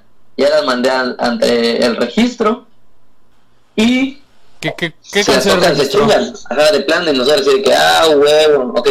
Cuando me den el, el certificado, ya no van a poder ya no van a poder tocarlas en su setlist. Pero ¿cuál le registró? Registró tres. Una que se llama de Ahora me pregunto una que se llama no sé, le decía chica rata, pero no sé el nombre de su canción. Eh, también había había otra de ah diosa de la luna esa es la que nos dolió a todos esa es la que más tiempo le habíamos invertido todos y la registró por sus huevos güey Y Besos Carmín también la registró, esa sigue siendo de ustedes. Besos Carmín es de nosotros Qué bueno, la verdad me gustó mucho, pero la verdad qué mal pedo. O sea, ya ni... O sea, te digo, ya ni yo que me he peleado con mi mejor amigo de la primaria, que llevamos tocando y haciendo canciones de hace mucho, he planeado chingarlo. O sea, si- o sea, no, yo digo, que te digo y si van a llegar a registrar algo que sea a nombre de la agrupación con lo que los dos estén ahí tengan sus sus ¿cómo me habías dicho que es la palabra? sus créditos. su crédito. Porque ambos dan tiempo, ambos dieron ideas, dan todo, güey. Y es muy injusto que te hagan estas No, cosas. sí, sí, sí, sí, es una barbaridad. ¿Qué te iba a decir? Ah, sí, que, o sea, yo obviamente igual estoy viendo registrar todas mis rolas, pero obviamente de una manera más civilizada. Porque, por ejemplo, la atractiva principal, que, por ejemplo, esa está, o sea, es de las más escuchadas de las mías. Y me dice mi mamá, apenas tenga los recursos, vamos a registrar atractivo principal. Y le digo, tienen que registrar las canciones, sí o sí. sí, ya sé. Te Pero- vas a librar de muchos problemas. Nosotros, pues, igual, te digo, no somos un grupo de recursos. Pero pues apenas tengamos, vamos a empezar a chambearle a nuestras canciones y igual a sacar más. Sí, ajá, todo, pero... tenemos un montón de canciones guardadas. Sí, pero me dice, me dice mi mamá, la de atractivo principal es más probable que te la plagien o que digan, ¿sabes qué? Mira, esto es mío. O sea, tú no puedes decir que lo trabajé antes nada, porque la- ante la ley esto es mío. Entonces me dice mi mamá, "Ah, hay que registrar sí o sí la primera atractivo. Y yo le digo, pero quiero, pero entre Mau y yo le hicimos, o sea, Mauricio le invirtió tiempo en hacer unos coros y en hacer unos arreglos para el final. Entonces, ¿qué le digo? Y fue, y fue que hablé con Mau y me, y me dijo, sí, a toda madre. Y le pregunté por la otra, la de quién sería yo si tú te quieres marchar. Y esa me dijo, esa no, esa todavía falta que le trabaje. Y le dije, está bien, o sea, por el momento el atractivo principal se queda registrada. Pero eso es a lo que voy. O sea, hablar en términos con diplomacia para decir, para ponerse de acuerdo. No así por mis huevos voy a registrar para chingarlos, no.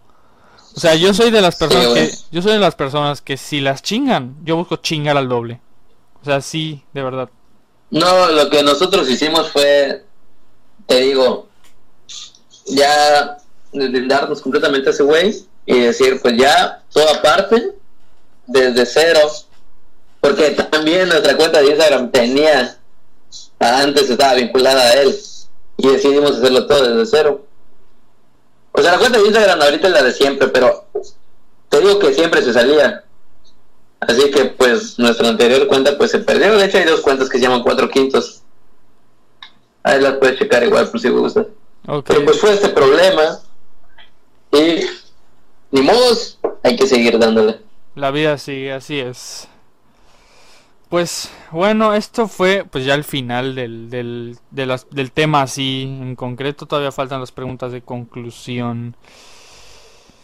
Pues primero, antes de, de, llegar con la conclusión, algo que quieras comentar de canción, de cosas nuevas que vengan para el futuro.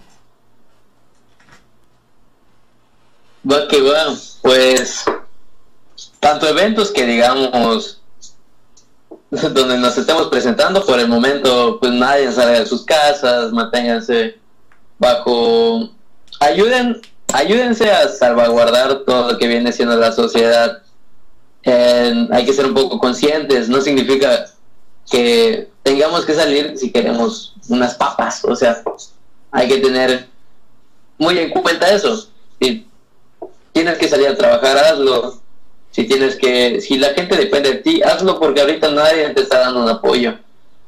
Ah, conforme a plataformas, es el, mejor momento para poder darse a conocer. Lanzamos una canción hace poquito en Facebook y tuvo muy mucho apoyo. Llegamos a las 15.000 reproducciones. ¿Es la de tú? Sí, la de tú. De hecho, ya, ya la descargué en plataformas digitales. Ya, ya, ya la tengo en mi biblioteca ya ya está en, cuenta de Spotify, está en iTunes, está en Twitter, está en, Instagram, está en Facebook, está en las historias de Facebook, está en todas partes, todo donde haya música, estamos nosotros, los cuatro quintos con tú y próximamente nuevas canciones. Perfectísimo. Eventos, o sea, eventos después de que acabe la cuarentena. Pues tenemos el de 22, tenemos seguramente algo en el perro, siempre tenemos eventos en el perro. Tal vez tengamos con, con, con el colectivo real. Y igual todos los de la escena local, si quieren, ahí estamos como cuatro quintos para ustedes. Igual tenemos proyectos pendientes con lo del disco de talentos locales. Simón, Simón, Simón, Simón, se podría por ahí vamos a estar con los chicos de cuatro quintos. Así que esténse pendientes que cuando acabe esta cuarentena vamos a empezar a meterle duro. Porque yo personalmente, o sea, yo como Alus Ansba me voy a encargar de, de sacar muchas colaboraciones con, con gente que le esté metiendo duro a este business de la música. Porque la verdad es que ya, ya hay que levantar la mano como, como comunidad artística. Justamente por eso se hacen estos espacios justamente pues igual se, se hizo lo de cómo se llama lo del disco del talento local que próximamente pues estaremos colaborando con bandas como Cuatro Quintos, también Hidróxido se va a meter, Miel Amarga, eh, Guacalamole, Nativos Digitales, entre muchísimas, muchísimas bandas y entre otros artistas vamos a estar en este disco que, se, que lo he titulado Mérida tiene talento. Van a ser distintos volúmenes y cuatro quintos va a estar presente sí o sí. Genial, pues ahí estamos y un saludo a todos. Chingón, pásenla chido, güey. Pues todavía, todavía no acabamos. Entonces. No, pues no, no me despedí, no me despedí. todavía no acabamos, tranqui, tranqui. Vamos con las últimas preguntas que son referidas al talento local. ¿Qué artistas locales conoces? Artistas locales conocemos pues, tanto de conocer, pues, literal somos un grupo nuevo. Llevamos en la escena local tres años. Hemos visto cómo surgen muchos grupos, pero con el que tuvimos más contacto ahorita fue con la escena local nueva, los que tienen menos de un año y medio. Estás tú ya con como artistas estás tú, está miel amarga, están hidróxido, como dices, están es que son varios, son muchos, son muchos con los que hemos estado. Está Maloic, está RC Acoustic, está en Wallace, llegó a estar en estos vatos, güey. ¿Cómo se llama? Revelon. Aradan. Los chicos de So Good. La ciudad. Los chicos de So Good. la banda de. Son varios. Estaban. ¿Cómo se llaman estos güeyes? En la ciudad de To. Silencio en Fa. ¿Con qué nosotros, güeyes, hemos tocado? Hemos tocado con varios. No me... Soy, la verdad tengo una pésima memoria. Soy muy malo, pero hemos tocado con una buena parte. Y nos, sí, casi con la mayoría de las bandas locales. Ya todavía nos falta mucho para alcanzar a grupos como Lua o Barzú. De hecho, lo, que, lo que iba a comentar, lo que iba a comentar ¿Ah? era que para, para mientras estábamos organizando el 20 Records Fest, llegaste con la idea de meter a Valeria Jasso y se armó la rebambarama en el grupo. Sí, güey. Es que pasa mucho de que dicen, realmente como músicos dicen, soy de la escena underground pero realmente nadie quiere ser de, esa escena. Si desde el momento que tú expongas algo, sea música, sea pintura, sea literatura, sea cinematografía, nadie quiere permanecer en la escena underground, todos quieren dar a conocer su arte, si así se le puede decir. ¿Qué es lo que pasa? Y noté con el grupo de, de, hecho, si te das cuenta, o sea, si traté de dar mi punto de vista, pero dije, no, eso no puede y, y dejé de hablar. Ya hasta después, cuando se puso otro tema.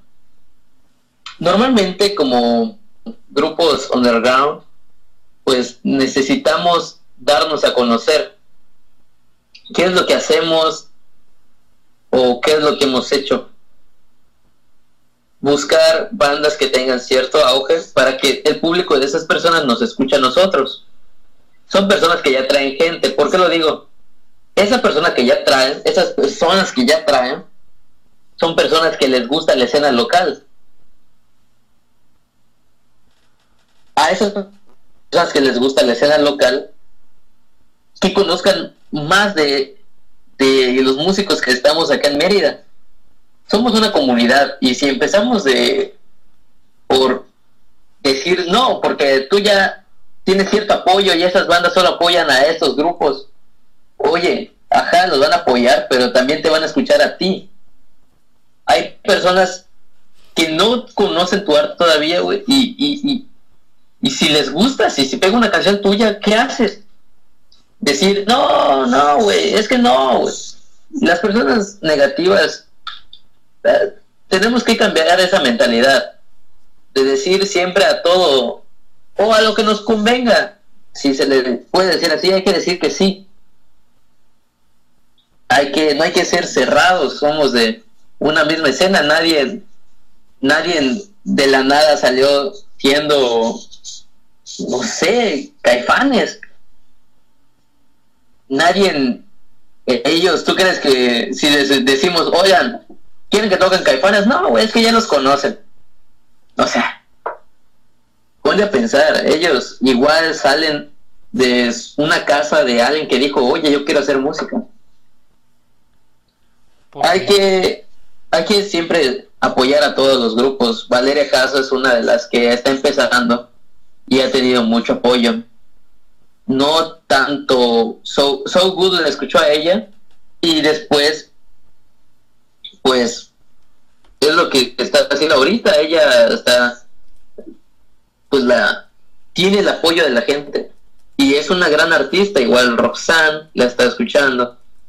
Igual lo que fue, lo que es Barzú. Barzú salió de la nada, es, esos venes y ya son, ganaron el concurso nacional de bandas. Ahora sí, nacionales, pero nadie habla de eso. Oye, son artistas Everest.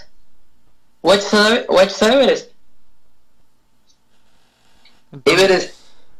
Esos, esos vatos, güey, dos grupos se unen, güey, y hacen una mega bandota. Fui a su primer evento en el, en el Indie Life Mérida. Un 9 de diciembre, güey, un frío cabrón, güey. Pero esos vatos, güey, tienen su estilo y, y nadie los va a bajar de donde están, güey, porque son muy buenos está Lua, sí, ya tenía seguidores y, todo lo que quieras, pero es un artista, güey, y su música es muy buena.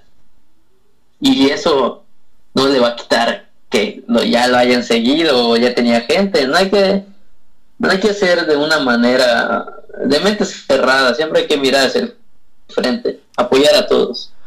Perfecto. Ok, esta pregunta pues digamos que es como la misma de la anterior. O más bien acabas, acabas de comentar un poquito. ¿A quién admiras como artista local? Ah, a quien admiro como artista local, admiro mucho a lo que viene siendo Barzu. Barzu es de los grupos que han luchado por estar donde están. Desde ellos son yucas, yucas, yucas. Ayanay, güey. Ese grupo de reggae guayé. Oye, esos vatos no sé por qué nunca quisieron salir de la escena local. También son de la escena nacional, ellos ya tienen 20 años tú. 20 Ayanay cumplió años. 20 años el pasado diciembre, creo. No. El pasado febrero, si no me equivoco, o enero. Cumplieron 20 años Ayanay. Y podemos decir que próximamente tocaremos con Ayanay. Nos llevamos bien, bien con ellos. Sí me comentó Ese el grupo- episodio. Mande. Sí me comentó el invitado pasado, mm, del episodio pasado, Sí. que lo de Ayanay. Sí, Ayanay es de los grupos más representativos de lo que viene siendo la zona de Mérida. Ya si quieres decir un artista en específico, ¿por qué no mencionar a solistas? Alex Intec, a Armando Manzanero, personas que han hecho historia en la música nacional e internacional, si queremos poner a, a Armando Manzanero. Armando Manzanero sí es un, estandarte de aquí. Pero Alex Intec, Es, es una... o sea, Alex Intec es Alex bueno, Intec- pero, pero se Es ha de metido en sus Sí, ya sé, pero Es se ha metido en sus polémicas. Las polémicas siempre van a haber. Desde que alguien al- alcance un tipo de fama, siempre va a haber gente que te va a apoyar o te va a mentar la madre. Y no necesariamente tenemos que, y te pongo el ejemplo de Valeria Jasso. Alcanzó tantita fama, pero no la quieren meter por eso. O sea, sí van a haber, siempre van a haber disputas entre gente que quiera apoyar o no quiera apoyar. Pero siempre sean verdad o no sean verdad, no sé, no hablemos de un caso Kalimba, aunque no sea de aquí. Pero este güey llegó ahí donde está gracias a su música. Alex siente que es de los principales, pero ya el ejemplo que te quería dar, no hay que ser el mejor en algo. Armando Manzanero, Armando Manzanero canto- canta feo, pero su música, si te pones a, escucharla, hay una canción que me encanta de Armando Manzanero, es mi canción favorita, se llama El Ciego, y tiene unos versos tan bonitos que te transmite su, tris- su tristeza de, ese momento, no es como decir, no es, no es de hablar de un sentimiento tan normal como lo que es el amor, ¿no? Sino de algo que de verdad es tristeza. Tienes que escucharla, se la recomiendo a todos los que estén escuchando esto. Va, va, va. El ciego, El ciego Armando de Armando Manzanero, es mi canción favorita de él. Pero así es, ellos son los artistas yucatecos y meridanos que para mí son el top, Ok, son lo mejor de acá. perfecto. ¿Con qué artistas locales te gustaría trabajar? Con Everest, con Barzú, con Lua. Parece que no, pero con Lua. Y. Güey, Armando Manzanero, que no quería trabajar con Armando Manzanero. Hace- hacer metal con Armando Manzanero. O sea, dime quién no quisiera trabajar con Armando Manzanero. Armando Manzanero, ahí lo pongo. Ok, perfecto. Pues deja una pregunta para el invitado siguiente. De hecho, es más, espérate, espérate. Primero vas a tener que responder la que dejó el invitado anterior, que fue Uriel LR. Él está empezando en este pedo de la música. Ya sacó su primer sencillo que se llama Me Cuesta Entender. Por si lo quieren escuchar. Este es momento para hacer spam también de, de artistas locales. Todo el spam que se está haciendo en este, en este, en este programa es para, justamente para apoyar, ¿no? Para apoyar a los, a los talentos locales. Eh, se anuncia, de hecho, al principio de cada episodio, ep- empezando con este, vamos a tener pues el espacio para promocionar rolas, como puse en la intro, ¿no? Que, que pues eh, tiene los requisitos ahí para que lo mandes a mi correo y ya pues me notifiques mediante Instagram que ya has mandado el correo con todo el contenido y todos los requisitos que te pido para que se haga un video y se ponga al principio de cada episodio. Pero, pues vamos con la pregunta que te hizo Uriel. Oh, Porque yo la verdad es que no tenía idea de quién iba a ser el siguiente invitado hasta que te pregunté si querías. Y pregunta esto, aunque fue de las preguntas que hicimos en el principio. ¿Por qué te decidiste meter a la música? ¿Y cuál fue tu motivación? Va. Esa es la primera y está muy sencilla de responder. Cuando estaba más morral, más morrillo, me gustaba cantar. Yo le cantaba a mi familia, las rancheras, güey, las de Pedrito Infante.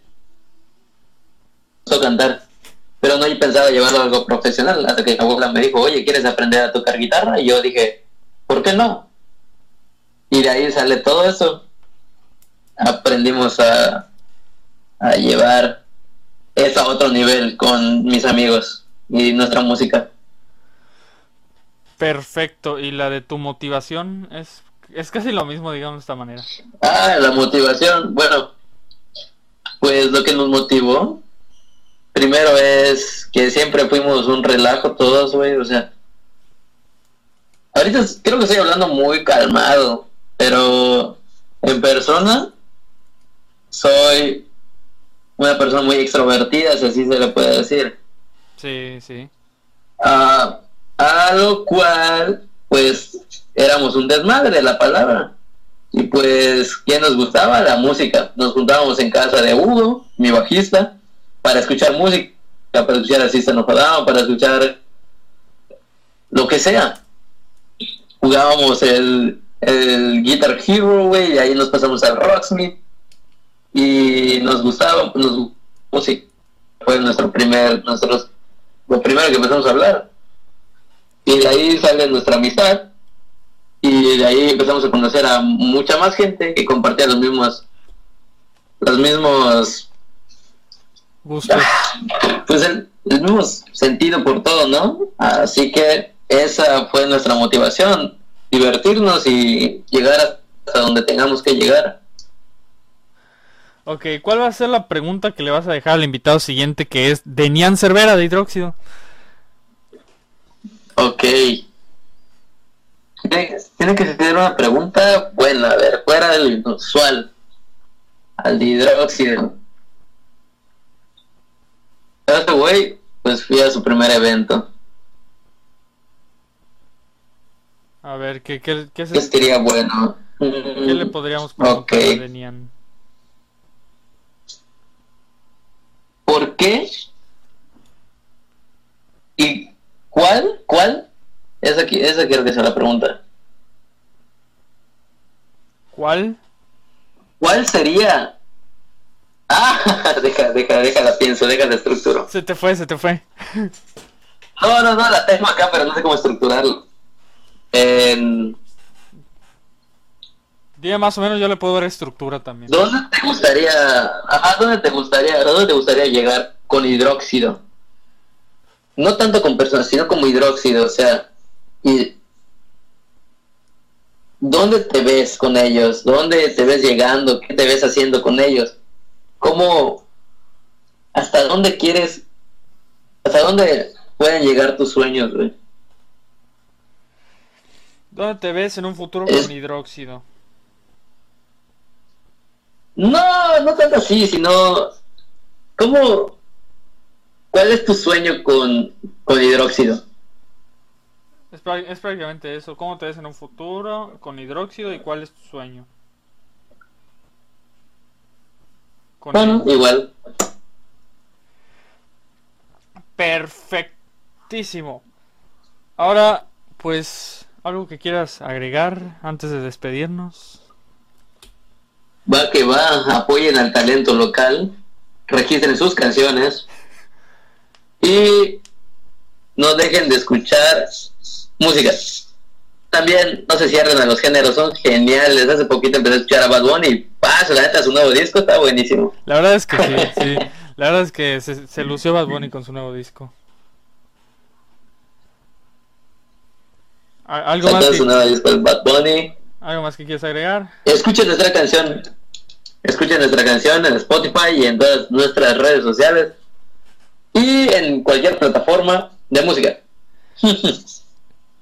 Ok, pues bueno, amigos, Un saludo fue- a mis amigos. Un... Ah. Cálmala, cálmala. Yo creí que es que como fue un silencio largo, yo Quiero creí que mandar un saludo a mis compañeros. De nuevo, sí. Es que no, tengo que saludarlos chido. Me hubiera gustado que estén acá conmigo. A Hugo, a Javivi, a Juanito. Nos estamos viendo, güey. Los, los amo mucho.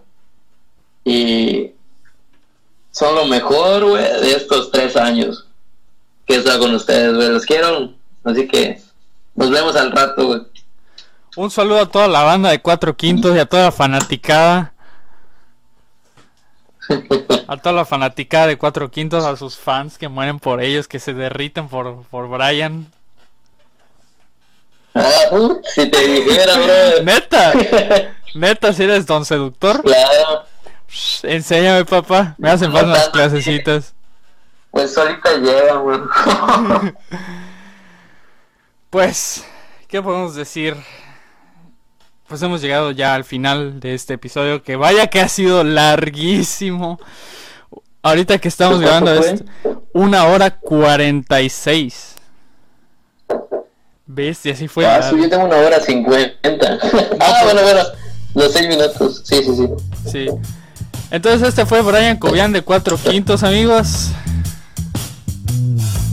Los dejamos con una rolita de ellos. Yo soy Alusanzba y nos vemos la próxima edición de Tras Bambalinas. Diviértanse mucho, registren sus canciones y apoyen al talento local. Hasta pronto.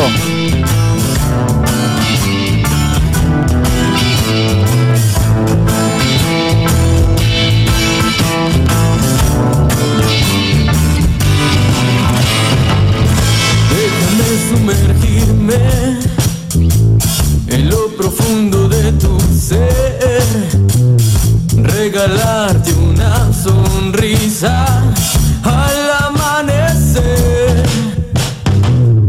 Mañana, cuando te vistas con esa mirada azul y esos labios